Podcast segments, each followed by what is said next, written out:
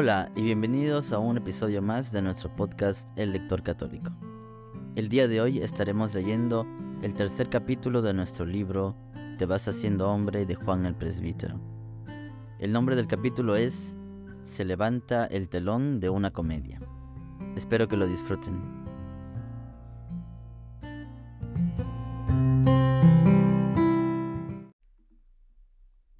Capítulo 3 se levanta el telón de una comedia. Es muy corriente llamar a la imaginación la loca de la casa.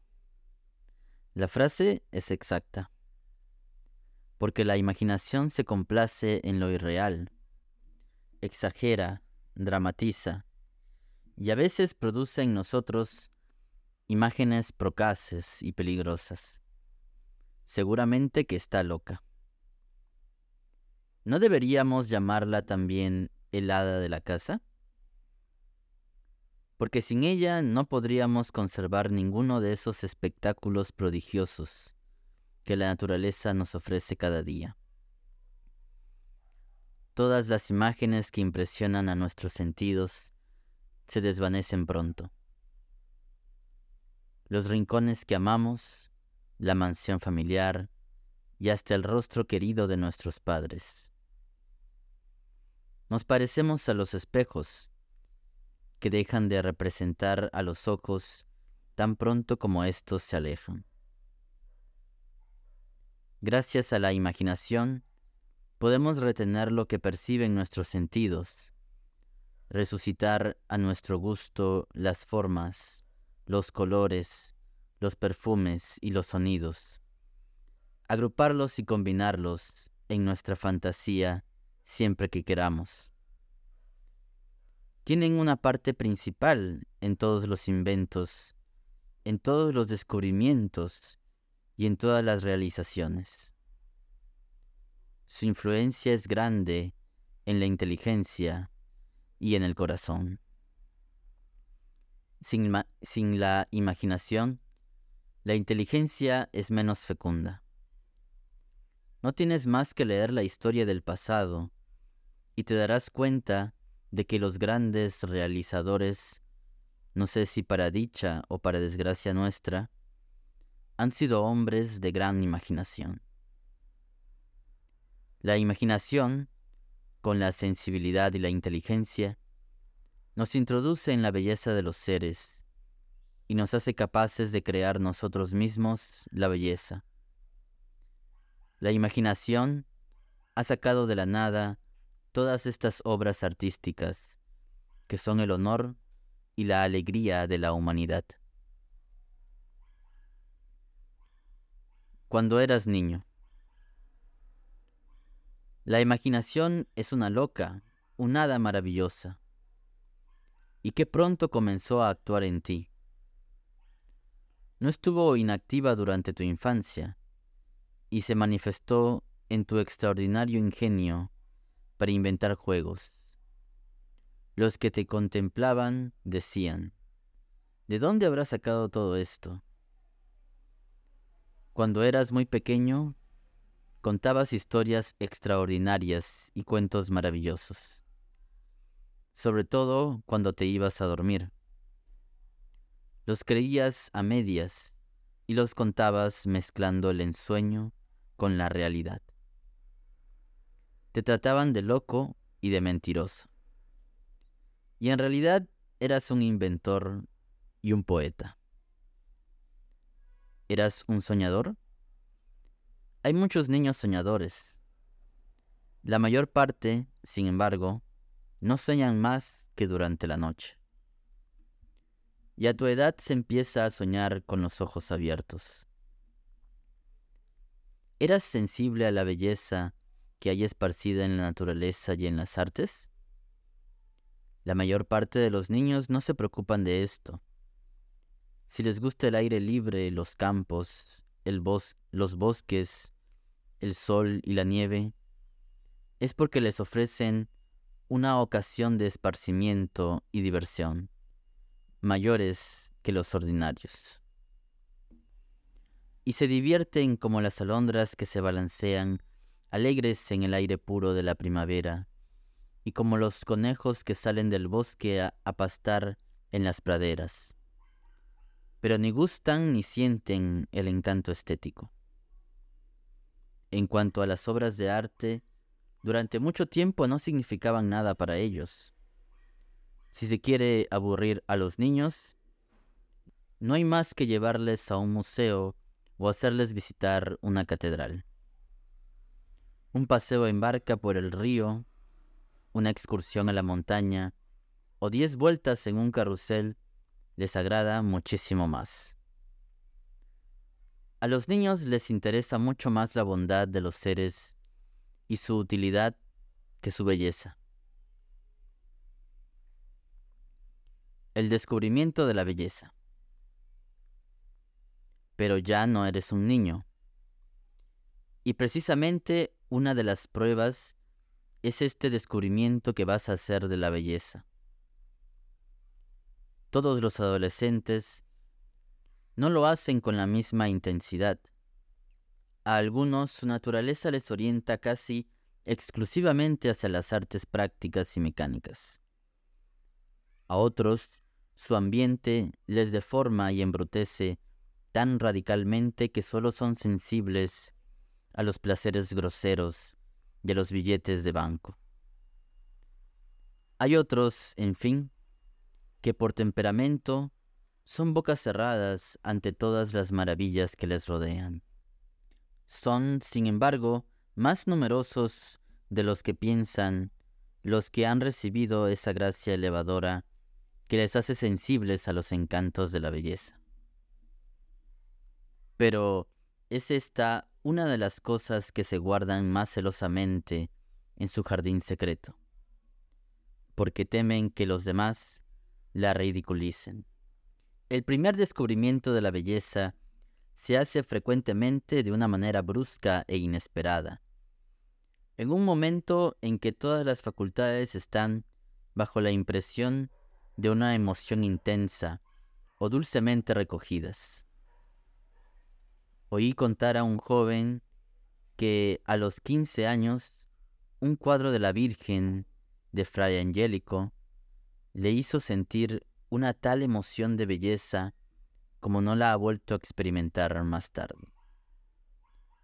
Otro, revolviendo al azar un álbum, permaneció largo rato embelesado ante la imagen de Jesús en medio de los doctores de Hoffman, maravillado por la luz que irradia la figura de Jesús adolescente. A otros les encanta la música, porque con sus tristezas o sus violencias imprecisas, responde a maravilla a esos sentimientos vagos y mundables que experimentan. Otros son amantes apasionados de la poesía, sobre todo de la poesía romántica, porque es sonora, sentimental, apasionada, violenta, ardiente, heroica aventurera y un poco nebulosa. No puede uno menos de alegrarse al ver que se levanta el telón sobre todos los esplendores del arte. Seguramente algunas naturalezas demasiado sentimentales se habrán puesto en guardia para no dejarse impresionar excesivamente al contacto de estas obras sobre todo de la música y de la poesía. Pero la mayor parte encontrarán en este entusiasmo por el arte uno de los medios mejores para sustraerse a las seducciones y atractivos groseros y sensuales. Ama la música y si puedes, no dejes de asistir a los buenos conciertos. No imites en esto a tantos jóvenes que solo escuchan la música de jazz y las, orquestinas de los salones de fiesta. Lee con frecuencia a los poetas. Familiarízate con algunos cuidadosamente escogidos. Aprende de memoria fragmentos de sus obras. Recítalos en silencio solo para ti, por puro placer. Adorna tu cuarto con bellas reproducciones artísticas. ¿No es doloroso ver cómo tienen muchos universitarios su mesa de estudio y de trabajo? Platón decía que el joven debe rodearse de cosas y de obras bellas. Y tenía razón. Se llega a hacer lo que se está viendo. Frecuentando la familiaridad con las obras de arte, se elevan los pensamientos y se afina el alma. El amor y la naturaleza. Has llegado a la edad en que se hace el descubrimiento de la naturaleza y en la que se llega a profesar un afecto casi romántico. La naturaleza. Responde tan bien, sobre todo en primavera y en otoño, a esas aspiraciones vagas y confusas que se levantan en tu corazón adolescente. Es tan propicia al ensueño, tan acogedora para tus anhelos de lo ilimitado e infinito. Atraen los momentos crepusculares, los silencios amigos de la luna, y se quiere contar a los viejos robles y a las riberas del mar este gran secreto de melancolía dicho por Chateaubriand. La naturaleza despierta fácilmente en los corazones de 16 años el sentimiento de lo sagrado, de lo divino. A veces les lleva a confundirla con Dios y a ver en ella una especie de omnipotencia, amante y acogedora, en la que quieren perderse y confundirse el llanto, un llanto humano de las cimas de los pinos bajo el viento. Escribe, escribe Mauriac hablando de los años de la adolescencia. Penetra en mí que estoy inmóvil, en medio de los árboles, y mi ser profundo colabora en este gemido infinito, como si yo fuera más que un pino entre otros miles que el viento envuelve. En esto hay un exceso y un peligro. Una cosa es sentir una gran atracción y afecto hacia la naturaleza, y otra muy distinta amarla panteísticamente como lo hicieron, por ejemplo, Lamartine y Pierre Loti. Debe ayudarnos a conocer a Dios, pero de ninguna manera ocultarnos o robarnos a Dios. Siento gran simpatía por un joven del que enseguida te voy a hablar, porque en su entusiasmo por la naturaleza, no pierde de vista la relación que debemos establecer entre la belleza de este mundo y la belleza de Dios. Su profesor le había aconsejado la lectura del banquete de Platón. Lo llevó consigo a la cumbre de una colina un día de primavera, a la hora en que salía el sol de abril, al fin de este diálogo se encuentra aquel famoso pasaje en el que Diótimo de Mantinea conduce a su discípulo a las cimas de la contemplación y le descubre grandiosas perspectivas de la suprema belleza, belleza eterna, increada, imperecedera, libre de aumento y de disminución, belleza que no se manifiesta con rostro, con manos, con nada que sea corporal. Belleza de la que participan todas las demás bellezas, y en cuya contemplación se llega al paroxismo del amor. Al final de este pasaje, el joven se siente transformado. Besé, escribía más tarde, las palabras divinas y cerré el libro. Yo estaba deslumbrado, mis manos temblaban, mi pecho se agitaba con vehemencia. Una embriaguez inefable se apoderó de mí.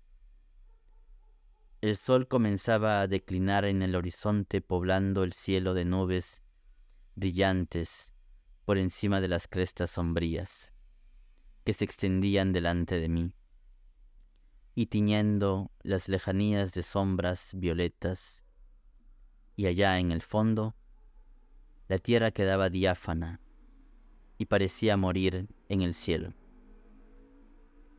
Inmensidad única de un océano de luz. Pero la inmensidad del océano de belleza en que se sumergía mi pensamiento era aún más grande en mi alma. Más allá de los colores y de los coros de aquel sublime cuadro que una mano invisible había pintado ante mí. Más allá de las campiñas, las nubes, los planetas de la tarde en que descansaba mi mirada, empujado por el pensamiento del Maestro en una sublime ascensión, yo me fijaba en la zona de las grandes aguas superiores, donde está la belleza pura. Y yo veía, yo sentía con una evidencia feliz que todo esto se confundía como la tierra y el cielo en las brumas de la tarde, y que el mundo visible y el mundo invisible no forman sino una sola belleza, y que en el centro supremo de todo estaba la belleza de Dios, objeto único de todo amor. Primeros ensayos. Muchos adolescentes no se contentan con contemplar la belleza, aspiran a crearla. De estetas se convierten en artistas. Algunos se dejan atraer por el modelado o la escultura, otros prefieren el dibujo y la pintura. A otros atrae la poesía. Esta es la edad de la vida en que nuestros jóvenes alumnos emplean más tiempo y más amor en cincelar un soneto mediocre para una belleza desconocida que en hacer una composición difícil para un profesor severo. No es el amor el tema preferido para los adolescentes para sus primeros ensayos. Es la naturaleza. Se quieren traducir los sentimientos que engendran y se escriben unos versos pobres que se recitan con ilusión, porque rebosan los mismos sentimientos que los han hecho nacer. Y nos enfadamos si el profesor o un amigo los juzgan como versos de caramelo. A veces la ambición crece un suceso sin importancia o sin presión. Se cree tener la inspiración del genio y bajo esta impresión se escribe una oda, una tragedia en cinco actos o un poema filosófico o religioso. Escribo todo esto sonriendo. Desearía que siguieras escribiendo tus pequeños ensayos si tienes afición y cualidades para ello. Estoy persuadido de que con el ejercicio llegarás a conquistar una gran facilidad. Tal vez no llegues a crear ninguna obra de arte, pero fomentarás el gusto de la belleza y el amor por un ideal. En los duros combates de la vida, Será un gran alivio para ti poder refugiarte en este oasis de frescor y pintar un cuadro o modelar una estatua o redactar bellamente unas cuadrillas solamente para ti, por el placer de crear. Diarios íntimos. Lo mismo te diría de esos cuadernos en los que en gran secreto vas consignando tus impresiones y comienzas a escribir tus memorias. ¿Qué debo hacer? ¿Aconsejarte que las escribas o reprenderte si no lo haces? Todo depende del modo como lo hagas. Si el escribir tus memorias y tus impresiones diarias te sirven de ocasión para análisis y superanálisis, para excitar en ti el sentimentalismo y la melancolía, o si te crees ya un émulo de San Agustín, de Tolstoy o de Unamuno, es muy peligroso que lo hagas. Pero cuantos bienes te reportaría este diario, si en él fueras consignando el recuerdo de las horas más decisivas, de los momentos de gracia de tu juventud, si los fueras llenando de observaciones serias, hechas al correr de los días, de pensamientos que han nacido en ti o que vas recogiendo de tus lecturas, de planes y proyectos que esbozas, de resoluciones que tomas y de consignas que te das a ti mismo para forjarte un ideal y para ir valientemente detrás de él. Cuida el estilo, sí, pero ponte en guardia ante la tentación del culto exagerado por la forma. Debes ser audaz y cruelmente sincero contigo mismo. No disimules lo que hay en ti de menos bueno. No ambiciones el dibujar un retrato que pase a la posteridad. Si no guardas estos consejos, no dudes en tirar tus memorias al fuego. En lugar de hacerte algún bien, te harán perder un tiempo precioso. Por lo demás, en esto como en todo, si quieres saber qué es lo que más te conviene, consulta a tu director. Pequeños maestros y bellezas jóvenes. Nos atrae la belleza cuando la vemos en la naturaleza o en el arte. Nos agrada también al verla en un rostro y aspiramos a llevarla en nosotros mismos. A partir de los 13 o 14 años, la preocupación por la belleza suscita una inquietud nueva el adolescente o siente vanidad por su figura o experimenta por su fealdad una vergüenza, que en los casos en que hay por medio un amor incipiente o simplemente una amistad, desemboca en una cólera violenta por su cuerpo desgraciado. Este gusto por la estética personal se manifiesta sobre todo en el modo de peinarse, en la preocupación por los trajes. Antes, las mamás reñían a sus hijos porque las preocupaciones por la buena presentación personal eran demasiado elementales y no manifestaban interés ninguno ante las manchas de sus trajes o la falta de botones. Si se examinan hoy los bolsillos de los jóvenes, se observará que el peine es un compañero inseparable.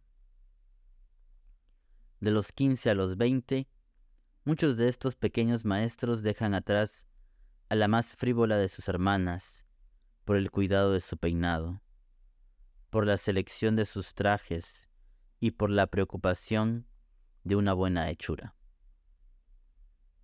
¿Cómo describiría yo a este joven que no solo por la mañana, sino también durante el día, se contempla, se acicala, se prepara, se perfuma, se sonríe consigo mismo y pone en la línea de sus pantalones el nudo de su corbata, en el brillo de sus zapatos, su mérito superior y su distinción más alta?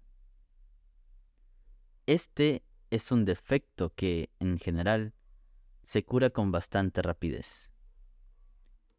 Verdaderamente todo esto no es digno de un hombre. Si es necesario procurar una presentación digna y varonil de nuestra persona y de nuestro vertir, no es menos necesario despreciar a esos vanidosos y fatuos, cuya mejor preocupación es el cultivo de su rostro, de su peinado o de sus trajes. Cabezas adornadas, pero vacías y huecas. Todo esto no es razón para ir a caer en el otro extremo, en el que tropiezan algunos adolescentes.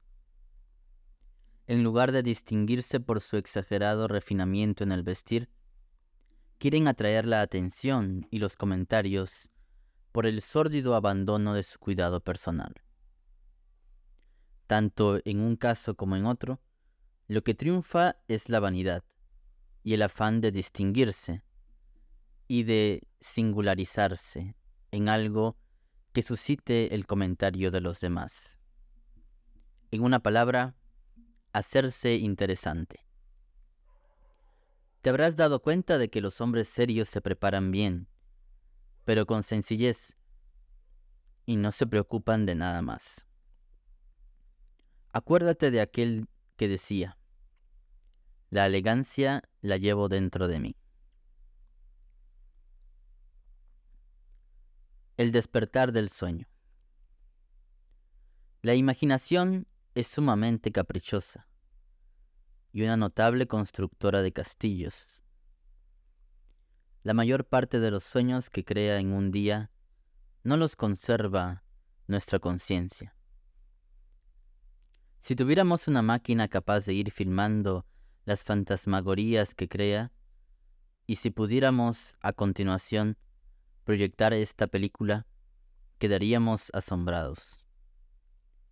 Gusta, por ejemplo, cuando se distrae uno en la oración, remontar el curso de sus imaginaciones y buscar en su encadenamiento para, caer en la cuenta de la rapidez con que corre nuestro pequeño cine interior.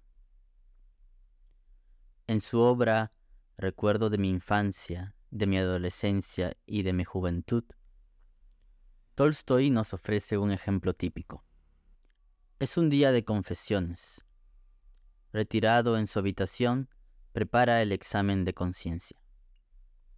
Yo pensaba, hoy me confieso. Me purifico de todos mis pecados. No volveré a cometerlos jamás. Y al decir esto, recorría mentalmente todos los pecados que más me atormentaban la conciencia. Iré regularmente todos los domingos a la iglesia. Al regresar, leeré el Evangelio por espacio de una hora entera. Enseguida, del dinero que me den para mis gastos, reservaré una cantidad fija para los pobres. No se enterará nadie. No entregaré mi dinero a los mendigos callejeros Prefiero a los pobres de cuya verdadera necesidad nadie duda, como un asilo o una anciana viuda.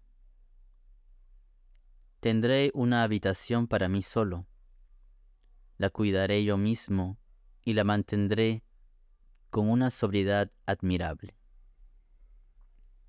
No exigiré nada a mi criado. Es un hombre como yo Iré siempre a pie a la universidad. Cumpliré todas mis obligaciones.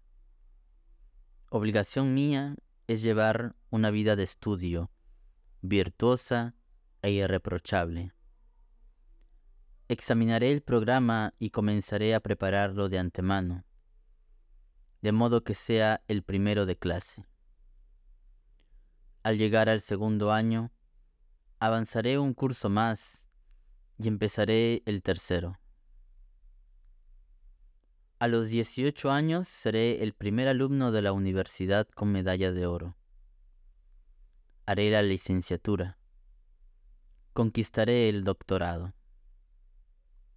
Seré el primer sabio de Rusia. ¿Y por qué no de Europa? Y poco después añade, Ahora me doy cuenta de que he caído en el pecado de orgullo.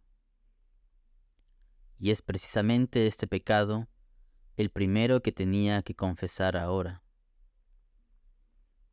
Para preparar de antemano el próximo curso, subiré a pie la colina de los gorriones. Escogeré un buen sitio debajo de un árbol y empezaré a leer.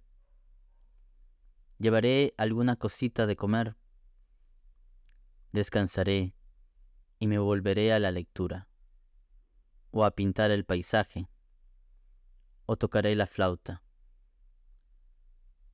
Ella, su Beatriz puramente imaginaria, vendrá también a pasear la colina de los corriones y se acercará para preguntarme quién soy. Yo la miraré con una gran tristeza y le responderé que únicamente soy feliz cuando estoy solo debajo de un árbol, cuando estoy completamente solo. Ella me dará la mano, me dirá algo y se sentará a mi lado. nos encontraremos todos los días en el mismo lugar y llegaremos a ser grandes amigos. Y nos acariciaremos. No, de ningún modo. Eso no se puede hacer. A partir de hoy no miraré más a las chicas. Seguiré soltero por espacio de tres años y después me casaré. Haré mucho ejercicio y mucho deporte todos los días. A los 25 años seré un verdadero atleta. El primer día sostendré un peso de 15 kilos sobre mi brazo extendido, por espacio de 5 minutos. Al día siguiente 16 kilos, y así sucesivamente, hasta llegar a los 60 kilos en cada mano llegaría a ser más fuerte que todos nuestros criados. Si alguno se atreve a hablar irrespetuosamente de ella, o a ofenderla lo más mínimo, le cogeré por el cuello y con una sola mano le levantaré por el aire. Y le tendré así levantado para demostrarle mi fuerza y de qué soy capaz. Pero no le haré nada, no. Tampoco esto está bien, aunque tampoco está mal, porque no le he hecho nada malo. Me he limitado a demostrarle de qué soy capaz si quiero. Y el citado famoso escritor termina así estas páginas. Estoy persuadido de que no hay criatura humana, en cualquier edad de la vida, en que se halle, que esté privado de esta facultad bienhechora y consoladora, que es la imaginación. Así lo creo yo también. Pero no quiero decir con esto que debemos dejarnos llevar por ella sin medida ni tino, ni que debemos cultivarla con exceso. Estoy persuadido de que si para los jóvenes es peligroso el soñar, el no soñar sería mucho más peligroso aún, porque sería suprimir la posibilidad de futuras creaciones. Pero es necesario vigilar, dominar, dirigir, y a veces cortar radicalmente la imaginación. Ya sabes qué dirección suelen tomar los sueños de la imaginación. Se dirigen hacia la vanidad, el orgullo, y la exaltación de uno mismo, y a veces también a las regiones más peligrosas de la sensualidad. Ah, si únicamente se alzaran hacia la generosidad, hacia el deseo de servir, hacia el don de sí mismos a los demás. También se dan estos arranques. A veces se sienten afanes de conquistar imperios, de realizar las empresas más difíciles, de correr las más peligrosas aventuras, de salvar al mundo. Pero aún estos sueños de la imaginación nos hacen vivir en un mundo quimérico e ilusorio. El hombre no debe pasar el tiempo soñando. Sin duda que es necesario hacer proyectos para el futuro y ambicionar que estos sean bellos, espléndidos y generosos. Pero es necesario tomar tierra en la realidad, aterrizar a tiempo en medio de tus libros, de tus apuntes, porque con estos compañeros modestos, tal vez enojosos, tienes que preparar la realización de tus ambiciosos proyectos. Crisis de lecturas. La lectura es la gran creadora de los sueños juveniles. Es un hecho bien conocido que la mayor parte de los jóvenes tienen pasión por la lectura. Los obstáculos que vienen a veces a oponerse a esta pasión no hacen más que excitarla. Y los jóvenes inventan mil recursos para entregarse a esta su distracción favorita. Las encuestas hechas con este fin en América han revelado que el 65% de los jóvenes preguntados han atravesado en su vida un periodo de lecturas clandestinas. La adolescencia de muchos hombres ilustres confirma este testimonio. En Napoleón, la pasión por la lectura llegó hasta el delirio.